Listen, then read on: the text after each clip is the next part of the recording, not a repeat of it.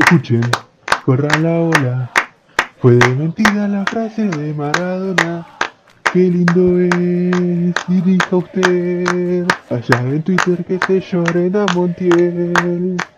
Cambio un 4 por un 4. Fue que lo mire por TV. Escalón no me afloje. Todos estamos con usted. Hola, hola, hola, ¿qué tal? ¿Cómo van? ¿Cómo andan? Sean todos bienvenidos y bienvenidas a un nuevo podcast de Ligarcha. Eh, esta vez nos encontramos nuevamente cubriendo lo que es la Copa América. Lo que es eh, el camino de la escaloneta por el título, por el primer título de Messi. Y hoy me encuentro solo. Hoy me encuentro solo, no cuento con Ramiro. Vamos a intentar eh, subir más rápido las cosas y, estar al día con más o menos con lo que va pasando. Obviamente no tenemos todo el tiempo del mundo, pero más o menos subirlo antes de que se juegue el segundo partido y subirlo después del partido. Bueno, eh, esta vez nos toca analizar lo que fue Argentina-Chile, eh, partido que terminó 1 a 1 y generó mucha polémica, mucha polémica. Un partido que pareció muy bueno eh, y pareció muy, muy parecido a lo que vimos en, en las eliminatorias de los últimos dos partidos. Pero eh, mucho más parecido al segundo partido contra Colombia.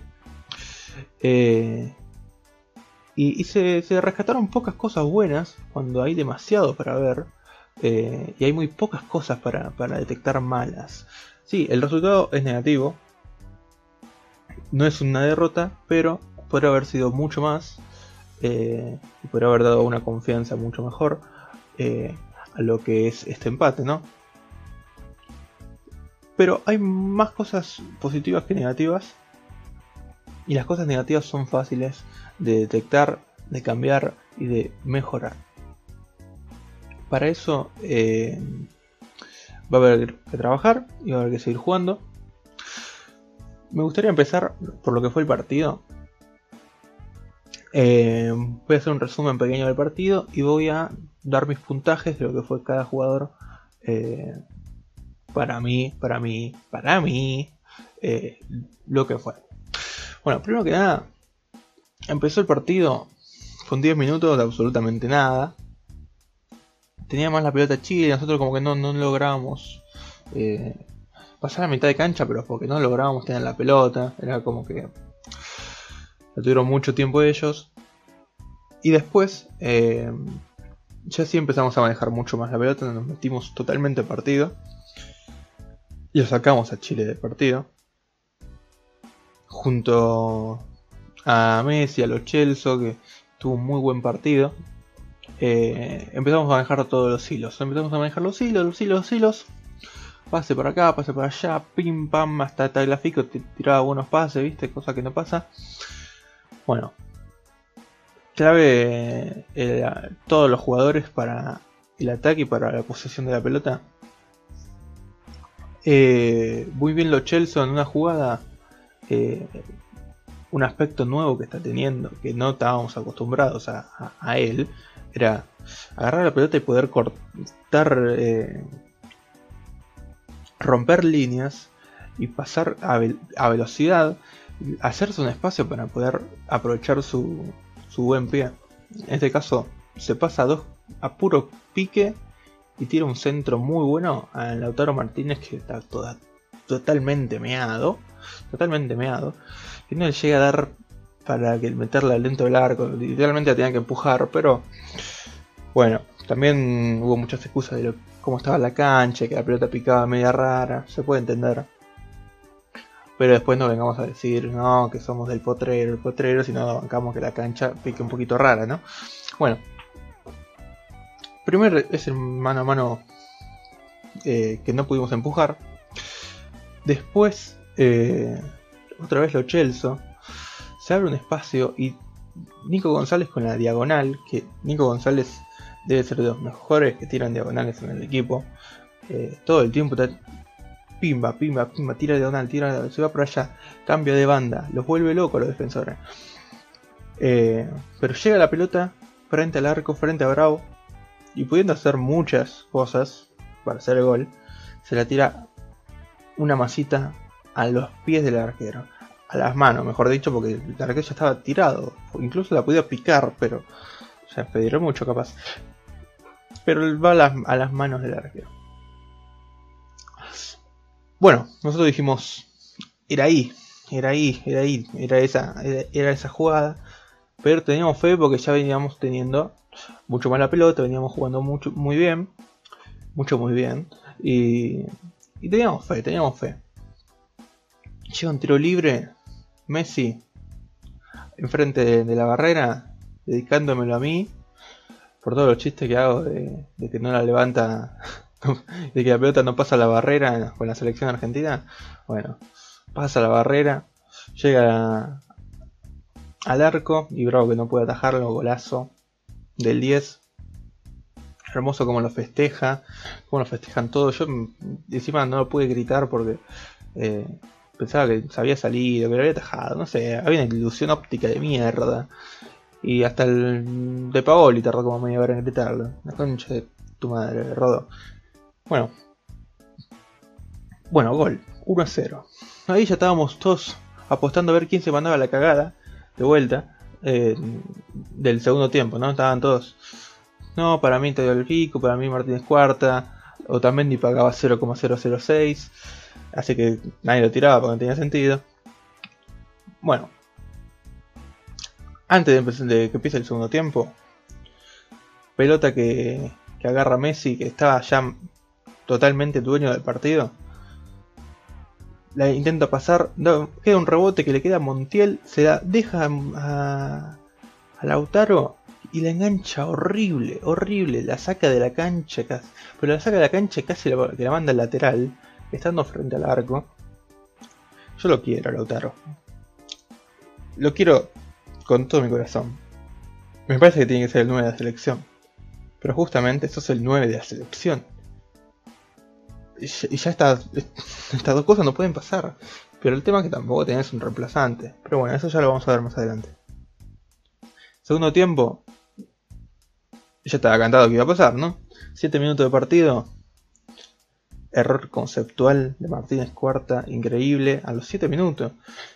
Sale pasando en mitad de cancha a marcar a un jugador que tiene como dos opciones de pase y, ni siquiera es que va a la pelota o a romperlo, tipo va y pum, se le pega y lo deja y se vuelve caminando, caminando no, se vuelve corriendo. Pero totalmente regalando la defensa y estando Montiel muchos metros más adelantado a la jugada. Eh, cosa que no iba a llegar. A mí no, Montiel no sé si me parece un, culpable porque había subido. Eh, no tiene por qué esperar que el burro que tiene de dos salga a, regalar la defensa, sí. Pero bueno, pelota que le queda a Pulgar, que por cierto es un jugadorazo. Arranca Pulgar, queda solamente Otamendi contra Vargas, mano a mano. Otamendi corriendo para el costado y Vargas corriendo para el mismo costado. Le tira la diagonal. Otamendi quiere girar para ver a dónde va. Escucha el golpe de la pelota porque Pulgar tira la pelota y en vez de seguir con la marca confiado de que, de, que la pelota va a ir por ahí, va a ir por donde va Vargas, eh, se decide a girar, no sé si pensando que iba a ir por el costado la pelota y no por el medio, eh, pero cuando se gira le da la espalda a, a Vargas, la pelota ya estaba llegando, intenta puntearla, no tiene tiempo, no tiene espacio y, queda Vargas solo contra Dibu. Y Dibu taja su primer mano a mano en una Copa América. Pero como no, alguien tenía que hacer una cagada. Queda la pelota ahí picando. Tagliafico estaba en el piso porque se le tiró a Vargas, que tampoco llegó a influir. Toca la pelota. No, perdón, no toca la pelota. Ojalá. Pica la pelota está gráfico como que. Hasta como que vos ves el video y parece como que se tomó un mínimo tiempo para reventarle la pierna a Vidal apenas llegue. Yo creo que si hubiera sido más disimulado el golpe, no era penal. Pero le dio un patadón. Un patadón. no tiene sentido. Es como que fue totalmente a romper, a reventar la pelota. No sé, no sé qué quiso hacer, porque ni siquiera fue donde estaba la, pelota picando, no sé, no sé. Eh, hay, gente que te dice, pasa que no, eh, no lo había visto a Vidal. Yo, o sea, yo sé que quieren defender a sus jugadores preferidos, lo entiendo, yo también tengo jugadores preferidos, a veces eh, es como que, bueno, intento buscar una razón, pero decir que un defensor no vio que, se venía uno que estaba atacando es peor que decir que, tiró una patada al animal eh, buscando un choque, buscando eh, reventarse, reventarla pensando que venía. Justamente por eso, porque si él no sabía que venía, no lo había reventado, había tomado otras decisiones probablemente. Si no sabía que venía. Y si no sabía que venía, era un burro, porque si no sabes que. Si no tenés un reconocimiento de la zona en la que estás jugando y sos profesional y jugás en fútbol elite, sos un desastre. Por eso, no entiendo por qué lo intentas justificar con cosas más amateur que lo que hizo justamente. Piensan que, no sé, que no saber quién viene es, es, es mejor que, que tirar una patada a ver si, si la sacas. Eh, que para mí no era la mejor decisión, ni, por, ni, de cerca, porque la ejecutó mal, eh, todo, burro fue, fue una patada de burro. Capaz la idea no era la mala, pero la ejecutó muy mal, siendo un burro, tirándole un patadón a, a Vidal, ni se cuidó, ni, bajó un poquito de la pierna porque dijo, bueno, ya fue. Eh, preferible esto antes que que pase lo que pase, ¿no? De hecho, Vidal la tira totalmente afuera porque no tenía ningún tipo de, posibilidad de meter gol ahí. Era casi imposible. Pero bueno, llega el penal. Cobrado finalmente. Va a patear Vidal. ¡Pumba! Ataja Diego Martínez. Diego Martínez debuta en Copa América atajando un penal importantísimo. Una locura. Ahora, el tema es, ataja el penal, se le va para arriba y para mí la observación que tengo yo es que Dibu Martínez piensa que la pelota se va. Tipo que, que la, agarró y como que se fue. Que se fue para el costado, que se fue para arriba, no sabe él. Y cuando se levanta, ve que, que todos están corriendo para un lado y, y, no entiende dónde está la pelota. Pierde totalmente la ubicación de la pelota. Y cuando ve que ya la están metiendo, eh, lo único que le da es por pedir una mano, que no, existió. Encima empezaron todos a pedir una mano. No existió en ningún momento. Fue todo gol de Vargas en rebote. por cierto, bien gracias todos marcando eh, el penal, ¿no? Tipo marcando, o sea, nadie se fijó en buscar la pelota, el rebote, nada. Tipo, quedó solamente Vargas ahí corriendo y la agarró, la empujó se tomó unos mates ahí. Tranqui. Bueno. El juego del penal fue. Pero muchos errores. Eh, particulares. Tenés. Eh, Montiel. Que quizás. Subió de más y no bajó cuando tenía que bajar. Martínez Cuarta que. Bueno, un error conceptual gravísimo. Eh, Otamendi. El error de no quedarse con el jugador cuando sabía que le estaba tirando una diagonal.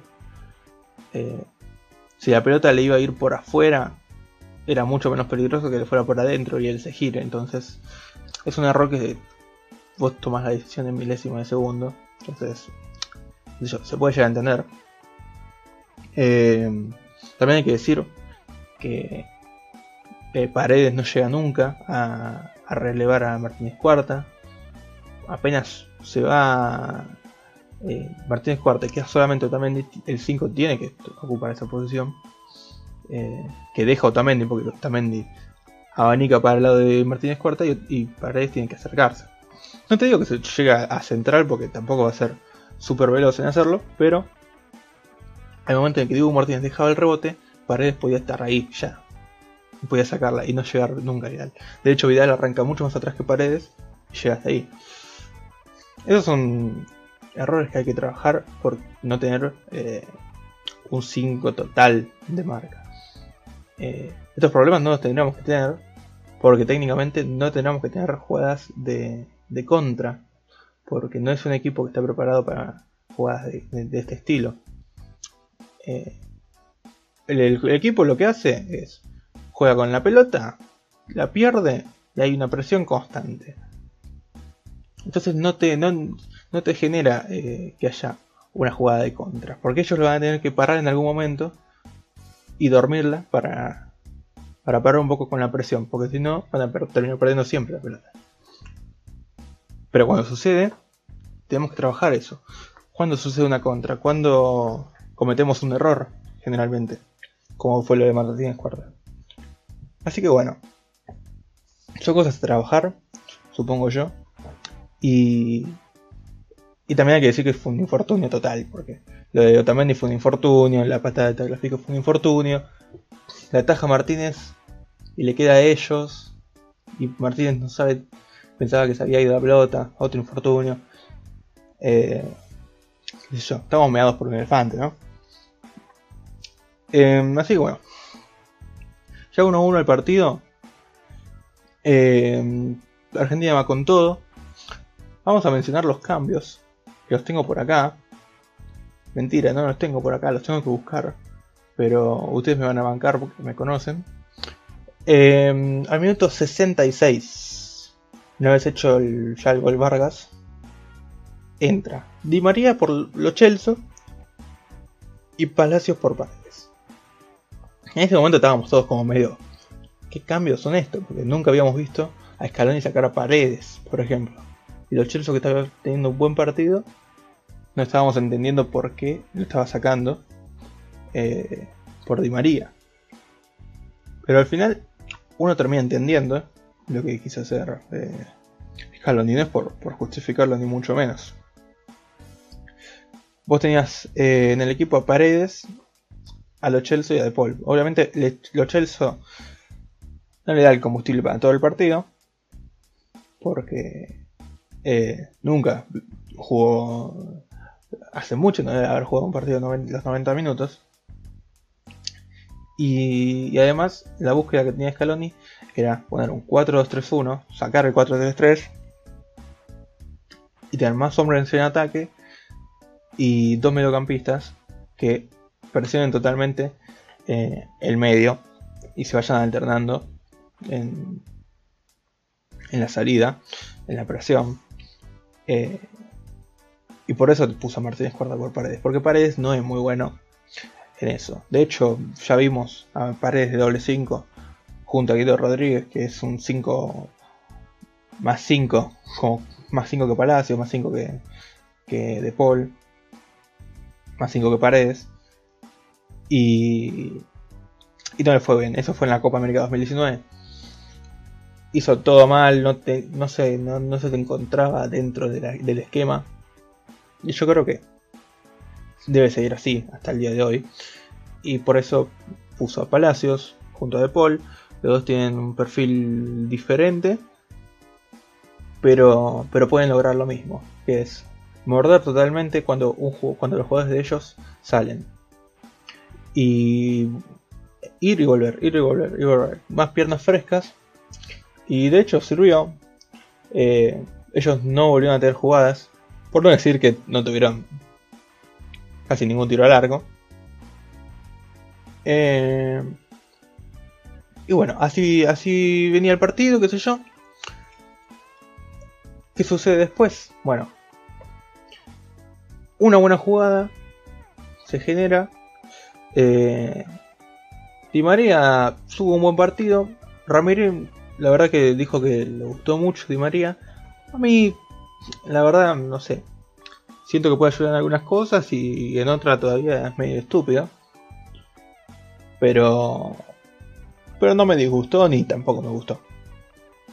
Eh, pero se armó una jugada que termina en pies de González frente al arco. Eh, no digo que sea una jugada clara de gol. Es un 40-60 gol y decidió tirar un paso al medio donde no había nadie. Ahí todos dijimos, ¿qué hace pibe, pero pégale, cagón, cagón. Y eso que Nico González jugó un partidazo, como decía. Eh, tira diagonales, te vuelve loco las defensas. Tiene siempre una oportunidad de gol, siempre en todos los partidos, porque se la genera él solo. Y realmente es buenísimo, pero pero estuvo, cagado a la hora de definir. Eh, en, la, realidad es lo que, lo que parece, porque no tomó decisiones para nada acertadas. No es que pateó, bueno, en la que estuvo frente a Bravo, pateó por afuera y, le dio, se le fue un poquito lejos. No, se lo pateó al medio. Después en esta, no es que pateó y se le fue a la tribuna, no tiró un pase al medio, que no había nadie. O sea, estaba todo cagado la hora de patear. Eh, y bueno, eso no se entendió. Pero le queda una más. Lamentablemente. Eh, le queda una más. Pase de Messi pinchado por arriba de la defensa chilena. Queda solísimo Nico González. Solísimo para cabecear y la tira toda por arriba. Ahí ya se vuelve loco. Dice soy un burro. Y no, Nico, no sos un burro. Pero estuviste medio meado. Ahora, eh, quiero que vayan contando más o menos los mano a mano que, que, hubo. Yo conté ya aproximadamente 5. Eh, dos de Lautaro y tres de González. 5 mano a mano. Y más adelante vamos a tener algo más. Porque entra al minuto 79 Tucu Correa por Nico González y Agüero por Lautaro Martínez. No sé si lo mejor. Eh, yo sé que Lautaro Martínez estaba medio meado. Pero no sé si lo mejor era meter a. a Agüero por Lautaro. Tú tampoco tienes muchas posiciones para. Eh, para meter 2-9, ya estabas yendo con todo. Así que lo entiendo. Eh, pero bueno, una jugada posterior. Bueno, también entra Molina un pocos minutos después por Montiel. Que ese puede ser el cambio que menos entiende.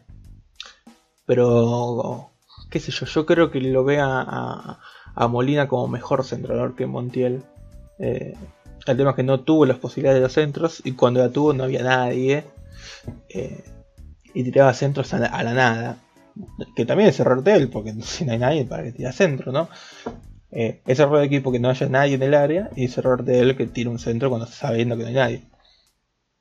Yo creo que eso y también eh, poder ofrecerle a, a Di María que estaba jugando de ese lado, meterse más al medio, conectar con Messi y Molina que pase más como wing y tener una posibilidad más de, en el ataque. Montiel lo que no, estaba haciendo eso y ya estaba cansado. Eh, no solamente para pasar, sino que después tenía que volver. Entonces, Molina ya estaba más preparado para eso. Entonces, más o menos lo puedo llegar a entender. Eh, después, eh, no, no tuvimos muchas pelotas más. Solo una y cayó del cielo, parecía enviada por Dios. Eh, la agarra, la baja Messi de cabeza frente a Bravo, queda sola picando en frente del arco, y en vez de. Estaba todo Correa, y en vez de. ¡Pimba! Palomita, palomita, meterla adentro con lo que sea, con la cabeza, con el hombro, con la cara, con el pecho, con el culo, con las tetas. No, no, no, con la concha, nada, nada, nada. Se quedó parado y la sacó el chileno como si nada. Eh, que ni siquiera es que tiró un patadón el chileno, ¿eh? la sacó así nomás. No, se iba, no se iba a sacar el maquillaje, nada, a tu correa. Pero bueno. Ya con este 6 mano a mano que tuvimos durante el partido. Después termina el partido. A los 99. Y quedan todos insatisfechos con el partido. La verdad. Entiendo pero entiendo las críticas, porque se habla de un partido en el que Argentina no juega nada, supuestamente, eh, y una desilusión de que Argentina no puede competir contra nadie. Yo lo que veo del partido es un equipo que necesita cambios en la defensa, claramente. Martínez Cuarta para mí no puede jugar. Eh, Cuti Romero es indispensable, pero si no puede jugar contra Uruguay, yo pondría a Lisandro Martínez. Lo voy a bancar en esta Otamendi, aunque sea el hater número uno. Tuvo un gran partido. Ya voy a hablar de distinciones individuales. Creo que hay para cambiar en defensa. Y en ataque creo que estamos bien. El tema es la definición únicamente. Tipo, nuestro único problema es siempre un defensor se desconectan las neuronas. Si no es a uno, es a dos. O sea, no es que si no es a uno, listo. Si no es a uno, es a dos. Y si no es a dos, es a toda la defensa. Entonces, eso sucede en, jugadas en concreto, porque eh, a la Argentina le llega muy poco. Le llega muy poco. Le habrán llegado eh, tres veces nomás. Nosotros tuvimos seis jugadas de mano a mano. No digo llegamos seis veces, nosotros llegamos más veces. Pero tuvimos seis mano a mano. Y. Y nosotros nos llegan una jugada y se nos desconectan todas las neuronas. A todos. ¿Y qué pasa? Hacemos un penal boludo, nos hacen un gol pelotudo, dejan desmarcado a uno. Y yo creo que necesitamos más eh, una defensa ya formada, que ya sepamos cuál es la defensa, que tengan una confianza, que se conozcan. Eh, lo malo es que va a ser a partir de esta Copa América que se va a formar esa defensa y no se formó antes. Porque por diferentes cuestiones eh, se buscaba que el Cuti Romero sea un jugador para la sub-23 cuando tenía nivel de selección absoluta hace dos años desde que estaba en Genoa. Y lo sé porque yo mismo lo, veía. Eh, pero se desaprovechó. Eh, y se aprovechó recién cuando ya estaba conocido como el mejor jugador de la Serie A en defensa. Y, él solamente tuvo dos partidos para jugar. Y jugó uno y el otro no lo pudo jugar por... No, perdón, jugó los dos y el otro se, salió por lesión. Eh, y este no lo pudo jugar, o sea, es medio difícil cuando pasan estas cosas manejar, porque si vos querés poner una defensa, ya querés armar tu defensa, y te pasan estas cosas, en medio de una competencia es difícil. Pero yo tengo fe de que como son varios partidos, de hecho tenemos hasta una fecha libre, todo, vamos a conseguir eh, armar bien una defensa y vamos a tener partidos más seguros. Ahora, la definición arriba es el otro problema. Tenemos ese problema de las defensas y el problema arriba. ¿Cuál es el problema arriba? No definimos.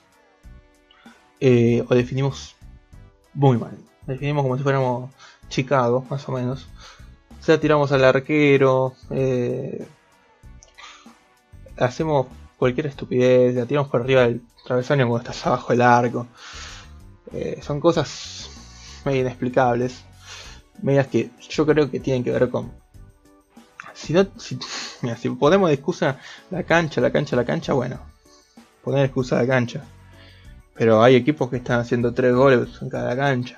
Hay equipos que están haciendo cuatro goles y vos haces.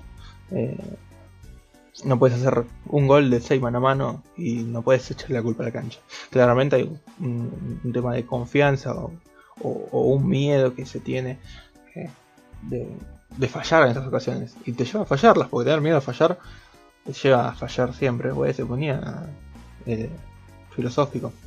Pero sí, cuando tienes miedo de errarle al arco, lo terminas cerrando siempre, o lo terminas evitando, como fue el caso de González que tiró un pase al medio, cuando nada, nada partía un pase al medio porque no había nadie encima. Y bueno, ¿qué hay que hacer? No, practicar definición, sí. Pero lo principal es darle confianza a los delanteros. La agarran, la clavan. Ustedes patean de cualquier lado y la clavan, muchachos. A vos te queda acá, listo. Es gol, papá. La, la tirás a cualquier lado, aunque la manda a la mierda después. Pero que vaya con confianza, porque son jugadores que saben definir. A vos te viene picando, la agarras con un chanfle hermoso, papá. listo. Y bueno, hay que darle confianza. No sé cómo se da confianza. Yo le daría confianza, sí, diciendo esas cosas. Pero no sé cómo se da confianza. Pero hay todo un grupo de jugadores en el, en el cuerpo técnico que saben hacer eso, darle confianza al jugador. Entonces hay que trabajar eso y no creo que lleve mucho, mucho trabajo. Ahora, eh, mucha, mucho antes los partidos salían así, salían uno a uno, porque nosotros nos llegaban mucho, nosotros no llegábamos nada. Nos llegaba mucho, pero teníamos ojete. Nosotros no llegábamos nada, pero teníamos orto y hacíamos un gol de la nada, o Messi hacía un gol de la nada, se inventaba uno. Eso eran los partidos, pero no llegábamos nunca. No teníamos juego, no sabíamos qué jugábamos, y no hablo con Scaloni, hablo antes de Scaloni. Solamente en el periodo de Isabela y Tata Martino, que más o menos teníamos una idea de algo. Y, ah, y hasta ahí con Tata Martino, ¿eh? Pero, pero sí. Y, y después nunca tuvimos. Siempre bueno, vemos que sale. Vemos que sale y terminamos ganando partidos ahí. eh, o porque tenemos cracks en el equipo. Y ahora no, ahora hay juego, hay ideas, eh, hay asociación y siempre quedamos frente al arco. Tuvimos 6 mano a mano y los anteriores dos partidos tuvimos un montón de- de jugadas frente al arco. Que no pudimos definir, que no pudimos eh, aprovechar. Pero se nos va a dar, se nos va a dar. Imagínate que los únicos problemas son esos. Y estamos perfectos. Eh, yo tengo mucha fe, tengo mucha fe. Y me quedo con muchas cosas buenas en el partido. Pero se respiraba un aire de desilusión cuando estaba todo. O sea, no se dio el resultado, entiendo. Puedes estar enojado. Puedes estar enojado por, por el tema de la definición, qué sé yo. Pero el equipo jugó bien. Eh, ¿Cuál es el problema? También eh, la falta de confianza frente a situaciones adversas, como es un penal en contra. Que a defensa justo se le desconecten todas las neuronas y te hacen un, un penal, lo tajás y te lo meten de rebote. Es como un bajón anímico tremendo. Pero hay que trabajar sobre eso. Y eso no, no va a parar hasta que un día nos hagan lo mismo y nosotros estemos igual de decaídos quizás, pero logremos llegar al gol. Para eso hay que tener definición primero. Entonces llega, porque tuvimos tres jugadas de gol tranquilamente después del penal. Llegamos al gol y listo. Estamos tranquilos de que podemos dar vuelta a un partido. Eh, un gol en contra no es la muerte de nadie, no es echar todo a perder. Podemos seguir jugando bien, podemos seguir eh, haciendo goles y podemos dar vuelta y tener el partido en nuestros pies tranquilamente. Bueno, ahora dicho esto, paso a hacer el uno por uno. Eh, primero que nada, Diego Martínez no tuvo muchas intervenciones sacando la jugada del penal y el penal. El penal, yo lo quiero defender. Para mí, él pensó que estaba toda afuera la pelota. Incluso después dijo que no sabía ni que había pegado el travesaño. Entonces, para mí, él pensó que se había salido la pelota. Y, y se sorprendió cuando ya estaba la pelota yendo a unos a, cabecear una pelota que él no iba a llegar. Entonces, eh, ay Dios, acá estoy viendo que tuvimos 18 tiros a 5 tiros. Ay Dios mío, no puede ser, 18 tiros. Después te dicen que no llegamos. Eh, y bueno, atajó bien el penal y atajó bien el mano a mano de la jugada del penal. Así que yo le voy a dar un 8, me parece justo. Eh, le podría haber dado 7 por el tema del rebote, pero para mí no es culpa de él. Eh, él pensó que se había ido la pelota porque encima justo la, la tapa y le da el travesaño y le queda a ella. Más mala leche no se puede dar. Después, Gonzalo Montiel. Gonzalo Montiel, ustedes saben, a mí, bueno, no sé si saben, pero a mí me encanta Montiel en River. Me encanta Montiel en River. Eh, me, me, me, me identifico con Montiel porque es como, sé, como que muchas virtudes capaz no le veo, pero cuando ju- juega con River como que tiene una actitud y, y como que sabe generarse cosas, pero es como que lo veo como que todo el corazón. Yo me identifico porque yo soy un burro y, y me sale a veces eso, mucho, mucho en menor medida, porque él es bueno, pero cuando juega con River tiene otra actitud, tiene sabe más o menos qué es lo que va a pasar y está como más atento a todo y es, es me parece que es un jugador más inteligente eh, que, que bueno, quizás. Y en el equipo como que no se encuentra. No tiene para nada, el, eh, como decíamos con Ramiro, eh, el ecosistema de River. Y eso no lo favorece para nada. No sabe eh, cómo sigue la jugada, hasta hacia dónde va a ir, hasta dónde puede ir él. Con River está como muy favorecido porque sabe en quiénes puede confiar, en quién no, hasta dónde puede ir, hasta dónde no. Y obviamente todos los jugadores pasan lo mismo, porque todos juegan en otros equipos. Pero Montiel es mucho más inexperimentado. Eh, y, nunca fue más de un 6 en la selección. Porque siempre le pasó lo mismo, porque no se encontraba en el partido, no, terminaba de ser eh, trascendente. Este partido tuvo una jugada del pase a Lautaro, pero que le quedó de la nada. Y tiró el pase porque tampoco es un, es un burro, tipo, es un gran jugador. Pero, pero no, para mí no tuvo un partido correcto. O sea, tuvo un partido correcto, podemos decir. Pero sigue ahí con el miedo, la incertidumbre, el no conocer cómo, cómo está el equipo, qué necesita de él, qué tiene que hacer él. Yo le voy a poner un 5. Eh, incluso podría ser un 4. Martínez Cuarta, para mí el peor de la cancha. Todo el tiempo saliendo a mitad de cancha y regalando espacios. No tuvo una intervención buena. Eh, en ataque no sumó, o sea, no sumó pases ni, cortar entre líneas para armar una mejor jugada. Todo el tiempo salía mal a destiempo. Eh, me parece lo percito. Y le pondría un, un 3 porque soy bueno. Otamendi. Acá voy a ser polémico, yo en Twitter ya me expresé pero Otamendi para mí tuvo un gran partido. Yo soy el hater número, número Otamendi. Yo le digo Otamendi, Trotamendi, Opamendi. Todo, todo, todo le digo. Lo odio. Ahora, hay que ser objetivo, porque si no, cuando estás hablando de fútbol, nadie te, nadie te toma en serio. Si, si yo bardeo a, no sé, a Carrascal y un día hace un partidazo, yo voy a decir, bueno, hizo un partidazo. No voy a decir, no, pero no hizo un partidazo, es un burro. No, se pasa un jugador. Y tiene 8 regates de 8, ponele. Yo no puedo mentir tampoco. Ahora, Otamendi tuvo un gran partido. Eh, sacando la jugada de gol, que tiene como un error que lo deja muy en evidencia. Eh, a, frente a la crítica de todos. Tuvo un gran partido.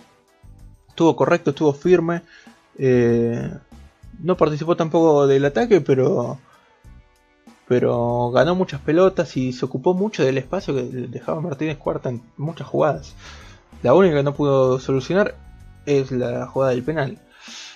Yo le pongo un un 6 tirando a 7. Un 6 tirando a 7 le pongo Otamendi. Y me duele, eh, me duele, me duele. Pero un 6 tirando a 7. No le pongo 7 porque es Otamendi. Ahora, Fico. Bueno, este es un caso parecido. La jugada del penal es todo burro y toma la peor decisión del mundo. De hecho, podría haber eh, hecho penal a Vargas y no se lo hizo de culo. Y como si no fuera poco, después le hizo el penal a, Vidal, todo llegando a destiempo, a, a, tirar una patada sin mucho sentido. Ya expliqué. Eh, para mí eso fue nefasto. Pero después tuvo un correcto partido. Ustedes saben cómo está el gráfico. es raro que baje de 6 y es raro que suba de 6. De 6 puntos. En este caso, me parece que tuvo un partido 6 puntos, pero por la cagada le podemos poner un 5 o un 4. Yo voy a dejarlo un 5, porque soy bueno. Porque me parece que fue un partido bueno sacando eso. Así que 5 puntos está bien. Ahora, Leandro Paredes. Leandro Paredes eh, tuvo un buen partido. Tuvo un correcto partido. Eh, pero bueno, es que la jugada del penal están como todos involucrados. La jugada del penal hace todo, hace, o sea, en su posición hace todo mal. Porque lo que tiene que hacer es seguir la jugada y se queda como muy parado. Le pasa Vidal por atrás. Eh, estuvo como muy también muy... Eh, muy flojo en el hombre con hombre. Yo creo que es un 5 puntos el partido de él. Estuvo bien sacado. Eh, me, me, me, me, pone tranquilo saber que Scaloni lo puede llegar a sacar paredes. En caso de que quiera que el equipo no necesita, no está necesitando de él. Y que él no está aportando lo suficiente. Un jugador no te está funcionando por más que vos lo recontrabanques. Listo, lo sacás, pones a otro, será otro el partido que más se destaque él. Eh, el partido no estaba para paredes, no estaba con espacios como para pases eh, que puede dar él, no estaba eh, para mantener la pelota porque teníamos que ir a ganar. así que me parece un buen, un buen cambio. Tampoco estaba para marcar porque quedábamos siempre a la contra y Paredes no es un jugador bueno para eso, para seguir contras. Así que fue un buen cambio y y la base de partido de Paredes es un 5 puntos. Ahora, tenemos los Chelsea. Los Chelsea jugó un gran partido, un gran primer tiempo. Fue el mejor de la cancha. Eh, mejor incluso que Messi. Después del segundo tiempo no, no precipitó tanto. No fue tan destacable. Y lo saca Scaloni por un tema de posición. De querer buscar un hombre más arriba, más rápido, eh, más gambeteador eh, menos pases eh, filtrados, porque no íbamos a tener los, espacios, los mismos espacios que antes. Pero yo le doy un, 7 tranquilamente a, a, Chelsea y le pondré un 8 si, si quizás podría haber terminado todo el partido. Pero no.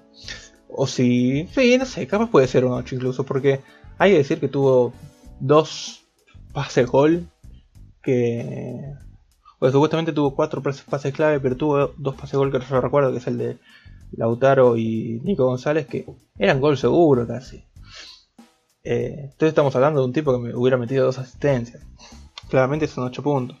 Eh, eso, pongámosle 8 puntos. Por ponerle 8 puntos, ¿por qué no? Ahora, Rodrigo de Paul. De Paul me parece que está funcionando en, más sin pelota quizás, no lo estamos viendo tanto eh, destacarse con pelota. No es el mismo de Paul que, que, de Udinese, que, que, ves que es como el dueño de, la mitad de la cancha. Pero está teniendo un gran trabajo defensivo. Tuvo un partido correcto para mí. Eh, intentó bastantes centros. Eh, fue importante en, las salidas después del, empate eh, junto a Palacios. Yo creo que le pongo un 6 y soy bueno. Ah, no soy bueno, no, pero me parece que fue un partido de 6 puntos. O 5, pero correcto. Fue un partido correcto de Paul. Esperaba más igual. Ahora, en la parte de arriba, Messi. Messi me parece que jugó un gran partido. el primer tiempo fue muy importante. Los últimos 10-15 minutos eh, fue todo de él, lo que, lo que manejábamos, lo que hacíamos, iba todo en el pie de él. Y, hasta Chile estaba en sus manos, más o menos. Después del segundo tiempo intentó muchas. Tuvo un gran. Que nos tiene totalmente acostumbrados y no valoramos algunas cosas, pero metió un pase tremendo a Nico González que lo tira por encima. Y después Santucu Correa lo deja solo para cabecear. Ahí está en el mismo nivel que, que lo Chelsea. Yo le pongo un 8. Lautaro Martínez tuvo un partido muy flojo. Muy flojo. Eh, no, no destacó ni, ni presionando, ni, ni yendo al choque, ni metiendo goles. Porque tuvo dos jugadas y no las pudo meter. Yo lo quiero, pero está totalmente meado. El problema es que no tenemos otro 9 que lo reemplace desde el principio. Agüero no puede jugar los 90 minutos. Tampoco puede jugar los primeros minutos, porque los primeros minutos están todos a full. Todos los jugadores están fresquitos. Y Agüero no está capaz para correr eh, las distancias que, le da eh, nuestro tipo de juego. Yo creo que hubiera sido importante tener otro 9. Quizás tener a Dybala eh, O sea, Dybala, obviamente era necesario tenerlo, pero se puede probar con Dybala de 9, eh, o, de, falso 9 a los a los. Yo creo que podría haber sido algo que funcione y, lamentablemente no. Tenemos que, que, esperar que Lautaro Martínez saque toda la mufa, se saque todo el miedo encima y, pueda invocarla. Eh, yo el partido del Lautaro le doy un, un 4 tirando a 3. Pongamos un 4. Sí, tirando a 3. Eh, Nico González me parece que tuvo un partidazo. Es difícil valorarlo porque tuvo un partidazo, pero cerró todas las más claras. Eh, qué difícil, qué, meritorio hubiera sido que se gane los, los, goles que, que, podría haber hecho, boludo. Me da mucha bronca. Eh, yo hablé mucho de Nico González, así que yo le daría un. Un. un le daría un 6. Es un partido para un 8 quizás. Eh, le iba a poner 7, pero 7 me parece igual muy alto. Tipo, desperdició muchas muchas jugadas de gol. Eh, y tengo que ser bueno, tengo que ser objetivo, tengo que ser exigente. Después los cambios, bueno, no los voy a valorar. Parece que entraron casi todos muy bien. Sacando que Correa no se quiso despeinar. Eh, Abuelo tampoco tocó la pelota. Y, y, Molina no tuvo tantas intervenciones. Di María estuvo correcto. Y Ezequiel Palacio estuvo bastante bien. Yo confío en el equipo. Ahora, ¿qué cambios haría para el partido contra Uruguay? Ey Martínez tiene que seguir en el arco, claramente. Ya es el arquero. Montiel Molina. Yo confío mucho en Molina. A, mí es un jugador que me gusta mucho. Eh, he visto pocos partidos de él, de él en Inese, pero lo recuerdo de, de, de, del fútbol argentino. Pero sí, vi partidos en Inese de Molina y es un jugador que muy, muy sarabiesco, como le decía a Ramiro. Muy sarabiesco, muy de, ese estilo. Que sube, que no tiene miedo. Eh, y tira buenos centros. Puede ocupar una posición medio de medio. Y yo creo que puede servir. Porque a mí me gusta mucho el estilo de, ese, de, de lateral. Y, y, nunca lo vimos tampoco en los pocos minutos que entró que le hayan comido la espalda. Era como un jugador que capaz la perdía, pero volvía rápido porque es bastante veloz. Y Montiel como que es difícil sacarlo, porque no es que tiene partidos eh, por debajo de los 5 puntos capaz. Pero... La verdad si no tiene un partido por encima de los 6 puntos tampoco es que te limita a probar al menos un partido capaz. Yo pon banco cualquiera de los dos. Que esté Molina, que esté Montiel, me parece bien. Ahora, la defensa muy importante. Guti Romero no va a estar para, para Uruguay. Y si está, medio peligroso, porque estamos hablando de una sobrecarga y por más que se haya recuperado rápido, que sé yo, yo no sé si lo pondría. Eh, tenemos a Luca Martínez Cuarta, a Otamendi, a Pesela y a Licha Martínez. Yo creo que lo que va a hacer Scaloni va a ser poner a Otamendi con Pesela. Eh, porque él tiene bastante. tuvo bastante confianza con Pesela y con Otamendi. De hecho, fue la dupla de la Copa América. Pero lo que haría yo es poner a Otamendi de 2 y a Lisandro Martínez de 6. Eh, yo creo que es por ahí. Lisandro Martínez eh, es un jugadorazo, es un central de la puta madre. Y no le va a dar los problemas que le dio Martínez cuarta a Otamendi. Eh, entonces Otamendi va a depender de sí mismo, de no ser imbécil él mismo. Ahora, de 3, Terlafico o Acuña, otra discusión parecida a la de Montiel y Molina. A mí me gusta mucho Acuña, eh, pero es cierto que el, el, último partido como que no, no terminó de entenderse en el, en el partido. Pasó muchas veces. Eh, podría haber generado algunas ocasiones más importantes que las que puede generar Terlafico en sus últimos años de la selección. Pero no, no terminó de, de ser importante y, y, tampoco estuvo muy bien en la marca, estuvo como dubitativo. Igual a mí me gusta, yo creo que puede ser muy importante. Eh, y Tagliafico no tuvo un mal partido como para sacarlo, sacando el penal. Eh, yo creo que dejaría a Tagliafico ahora mismo. Hace unos días ponía a Curia, pero es difícil, estoy más o menos entre los dos. Así que sí, ponga que ponga eh, Scaloni me parece bien. Al medio me parece que tiene que seguir siendo De Paul, Paredes, Lo Chelsea. Eh, no hay otra alternativa. Y arriba también, Messi, Lautaro y Nico González. Yo creo que tiene que seguir así contra Uruguay. Y, espero en los cambios ver más a Ángel Correa. Eh, seguir viendo a ese Palacios. ¿Por qué no Nico Domínguez? Eh, yo creo que se puede hacer algo algo bueno contra Uruguay. Porque Uruguay es un equipo que viene eh, medio apagado y sin ideas. Y, nosotros que tenemos varias ideas, el tema es que no llegamos a ejecutarlas, podemos hacer algo ahí. Ojalá nos vaya bien, ojalá ganemos. Yo tengo toda la fe en la escaloneta. Lo voy a dejar con un mensaje de Ramiro, ahora mismo, sobre lo que para él fue el partido. Por si quieren escucharlo, si no, lo saltean. ¿Cuántos minutos? No sé. Dos minutos, lo saltean. Y listo, terminamos el video. Eh, lo dejo con el mensaje. Bueno, como ya más o menos estuvimos nombrando en Twitter, eh, nosotros todavía vamos a seguir en la postura de defender al, arquitecto, pero sí, evidentemente quedó demostrado que las debilidades de Argentina es que eh, está flojo de cara al gol, que es lo que le está faltando, tampoco está ligando una, así que no me preocuparía tanto. En algún momento el arco se tiene que abrir sí o sí. Y hay bastantes partidos en fase de grupos para conseguir eso.